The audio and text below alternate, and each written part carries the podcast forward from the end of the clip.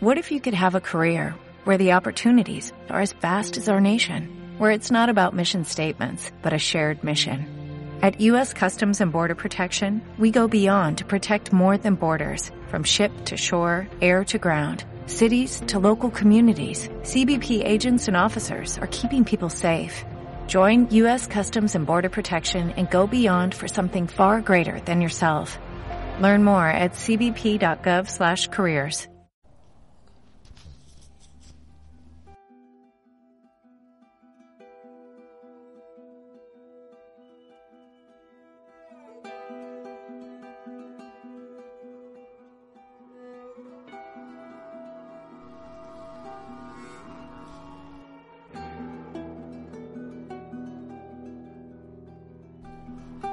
Bienvenidos al tercer episodio de la miniserie que estoy dedicando a The Last of Us de HBO Max.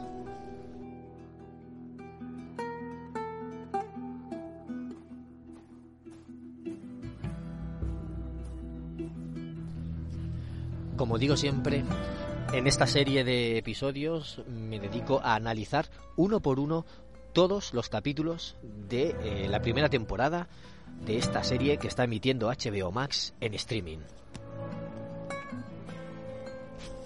Una serie dedicada a...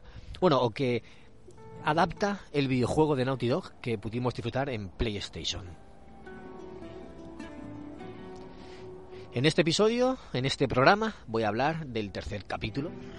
El, no me acuerdo del título, pero estaba dedicado a Billy y Frank. Si recordáis el videojuego, Billy es este hombre que experto en armas, en, bombas, también sabe algo de mecánica, que ayuda a Joel y a Ellie cuando, cuando pierden a Tess y necesitan un coche o una batería para poder viajar más rápido y llegar cuanto antes a donde está Tommy, que es el objetivo de Joel. Joel quiere llegar hasta Tommy porque él fue miembro de los Luciérnagas y sabe o cree que él puede ayudarle a encontrarlos, a alguna base, ya que la última localización a la que llegaron con Tess hasta estaban todos muertos. Así espera poder llegar con Tommy, eh, llegar a los Luciérnagas y entregar a Ellie, que es el objetivo de su misión. Pero este episodio este capítulo de la serie es diferente a como lo vimos en el videojuego. Hasta ahora todo era bastante fiel, todo era bastante igual, todo era muy muy muy parecido al videojuego. Pero en este en este en esta historia nos cuentan más o menos la esencia es la misma, pero es muy diferente. El punto de vista es totalmente diferente. Yo creo que han hecho uno de los mejores episodios de la serie de toda la temporada.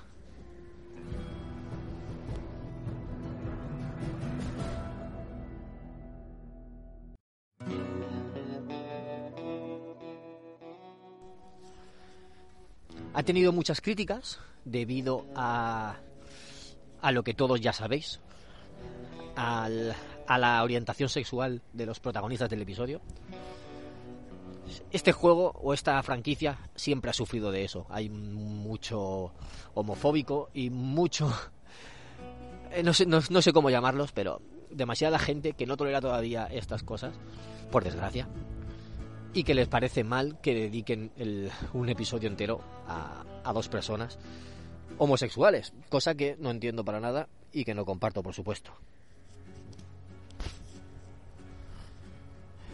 En este episodio, en vez de llegar eh, Joel y Ellie a la base de, Billy, de ayudarle a enfrentarse a unos a unos eh, infectados asqueadores que había por ahí y, y, ayudarle a llegar hasta donde pensaba que estaba Frank y se encuentra la nota que deja Frank y Frank ahorcado en vez de ocurrir esto que es lo que ocurre en el juego aquí nos cuentan la historia de Billy. La historia de Billy desde que se desata el apocalipsis.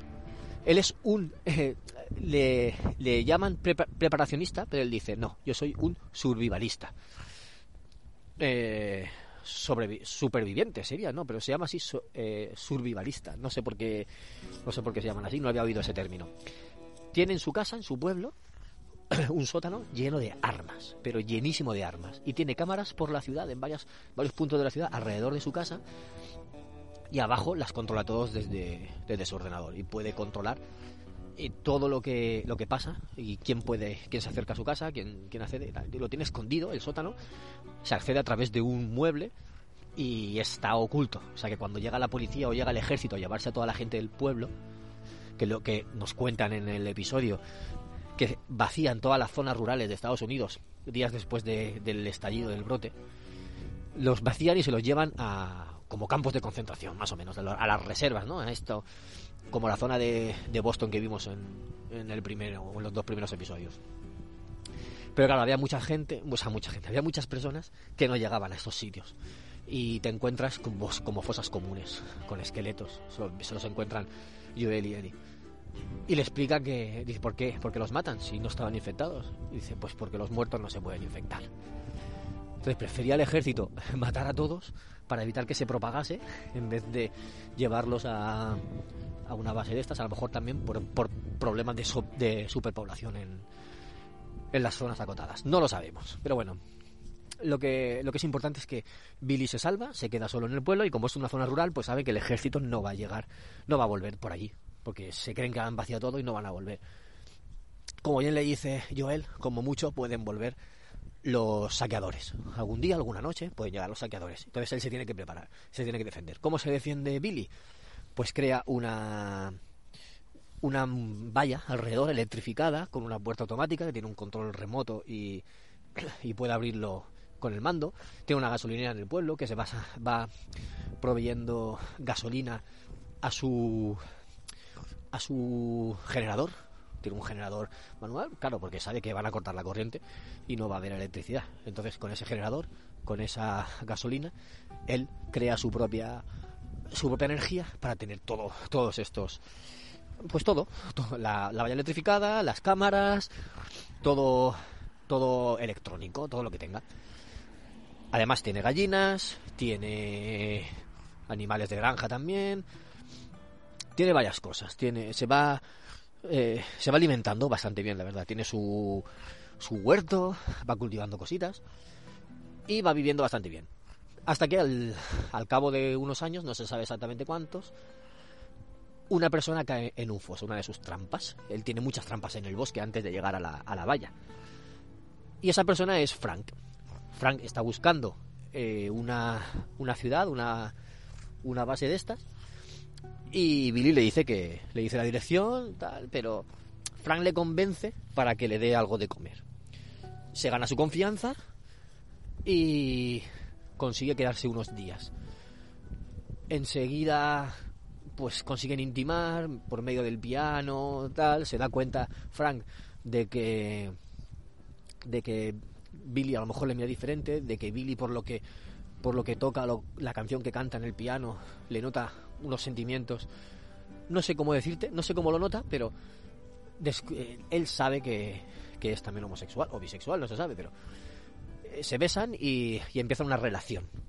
Una relación de pareja, una relación de amor que dura pues, por lo menos 20 años, más o menos. Más o menos dura 20 años porque es lo que desde que empieza la serie, que es en el brote, hasta que luego salta a cuando ya sale Eri, que pone 20 años después, pues si no son 20 son 18 años. La verdad es que bastantes años juntos. Ellos dos solos en esa ciudad. Y te van contando cómo, cómo evoluciona todo. Tienes, tienen días que se pelean, por supuesto. Tienen días que, que todo va bien. Tienen muchos momentos románticos, como cuando.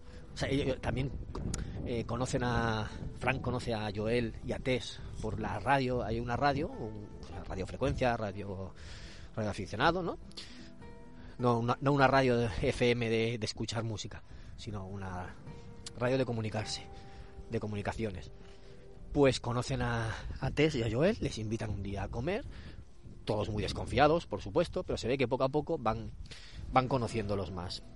Y van entablando una relación medio comercial, porque le piden recados a ellos y como Joel y Tess son pues contrabandistas, eh, mercaderes, pues al final les van llevando cosas cuando necesitan. Y ellos a cambio pues le dan armas, como tiene mucho arsenal Bill,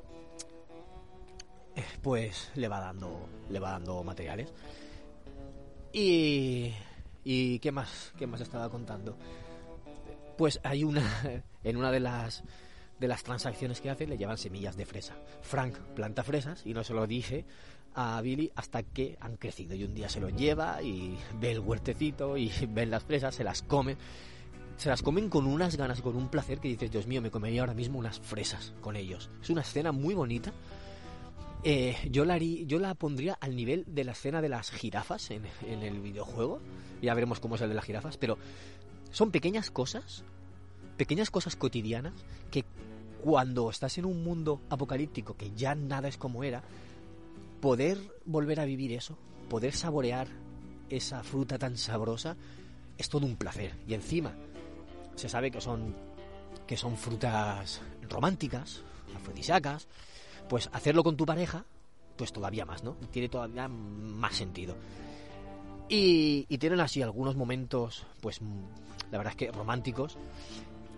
Actúan muy bien los dos, Billy lo hace, el actor que hace de Billy lo hace muy bien, ese, esa desconfianza, esa, mm, no sé, está muy distante. Frank es increíble cómo está hablando y se le caen las lágrimas simplemente, eh, simplemente estando hablando con él y viendo lo que siente Billy, a, él se le caen las lágrimas.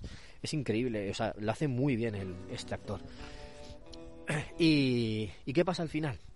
Pues al final lo que pasa es que vemos que Frank enferma, Mm, parece Parkinson o algo así, porque le tiemblan las manos y. Es una enfermedad que no tiene cura y se está medicando. Esas pastillas vemos que son las que una de las bolsas que tiene Joel al principio del, primer episodio, que, con el policía este que hace amistad, que está comerciando, pues parece una, una de las bolsas, de las mismas bolsas. Se ve que les provee medicinas a, a Billy y a Frank. Y eh, pues bueno, pues pasa el tiempo, pasan muchos años, se, les ve como, como envejecen y llega un momento en que Frank no puede más, no quiere más, no quiere ser una carga, porque Billy también está mayor, ha envejecido con el paso del tiempo. Y entonces, para no ser una carga, llega un día que decide que se quiere ir, que lo quiere, que abandona, lo quiere dejar todo. Le pide que le dé, le pide a Billy que le regale uno de los mejores días o uno de los días buenos que han tenido y ese mismo y esa misma noche pues eh, se tomará toda la bolsa de pastillas se acostará y y ahí se acabará todo. Billy le hace caso se van a la boutique eligen la ropa que, que quiere Frank Les, le hace una cena pues especial con el vino que le dio la primera noche que llegó Frank a, a su casa. Se casan en, la misma casa, ellos se casan, contraen matrimonio, con no sé de dónde habrán sacado los anillos, pero eh, eso, en, pues eh, digamos que formalizan su, su, relación ante el mundo, ante ellos mismos. Eh, y después de la cena, le, le pone las pastillas en el vino, se lo bebe y, vemos que Billy también se, se bebe la copa de un todo de un trago. Y le dice, ¿también había pastillas en tu copa? como para dormir a un caballo y le dice que no tenía por qué hacerlo, que por qué lo ha hecho. Que, y le dice que Billy, que era tan distante y tan seco y tan aislado de la sociedad, le dice que se ha convertido en su razón de ser, en su razón, en su motivo para vivir y que sin él no tiene nada para por qué vivir. y no hay nada más romántico que irte junto a él. Y así es lo y así es como lo hacen. Se toman los dos la, la sobredosis de pastillas, se van al dormitorio y ya no, se ve nada más, pero se intuye lo que pasa.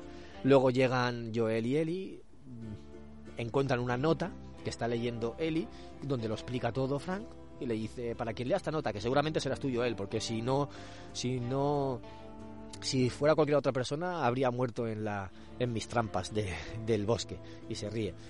Sabe que esas trampas, bueno, en una escena se ve como las trampas acaban con saqueadores.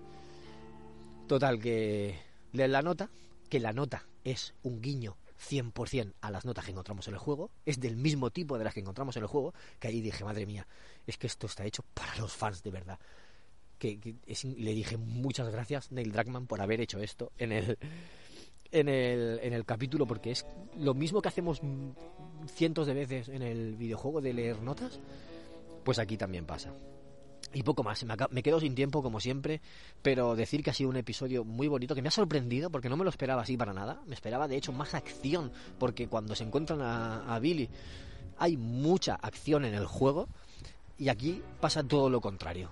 Aquí es todo romanticismo y muy, muy, muy, muy poca acción. Me ha sorprendido y me ha gustado. Y estoy muy contento, cada vez más contento con esta serie. Muchas gracias por escuchar estos episodios y nos vemos o nos escuchamos en otro capítulo. Un saludo a todos. Chao. ¿No te encantaría tener 100 dólares extra en tu bolsillo? Haz que un experto bilingüe de TurboTax declare tus impuestos para el 31 de marzo y obtén 100 dólares de vuelta al instante. Porque no importa cuáles hayan sido tus logros del año pasado, TurboTax hace que cuenten. Obtén 100 dólares de vuelta y tus impuestos con 100% de precisión. Solo con Intuit TurboTax. Debes declarar para el 31 de marzo. Crédito solo aplicable al costo de la presentación federal con TurboTax Full Service. Oferta sujeta a cambios o cancelación en cualquier momento.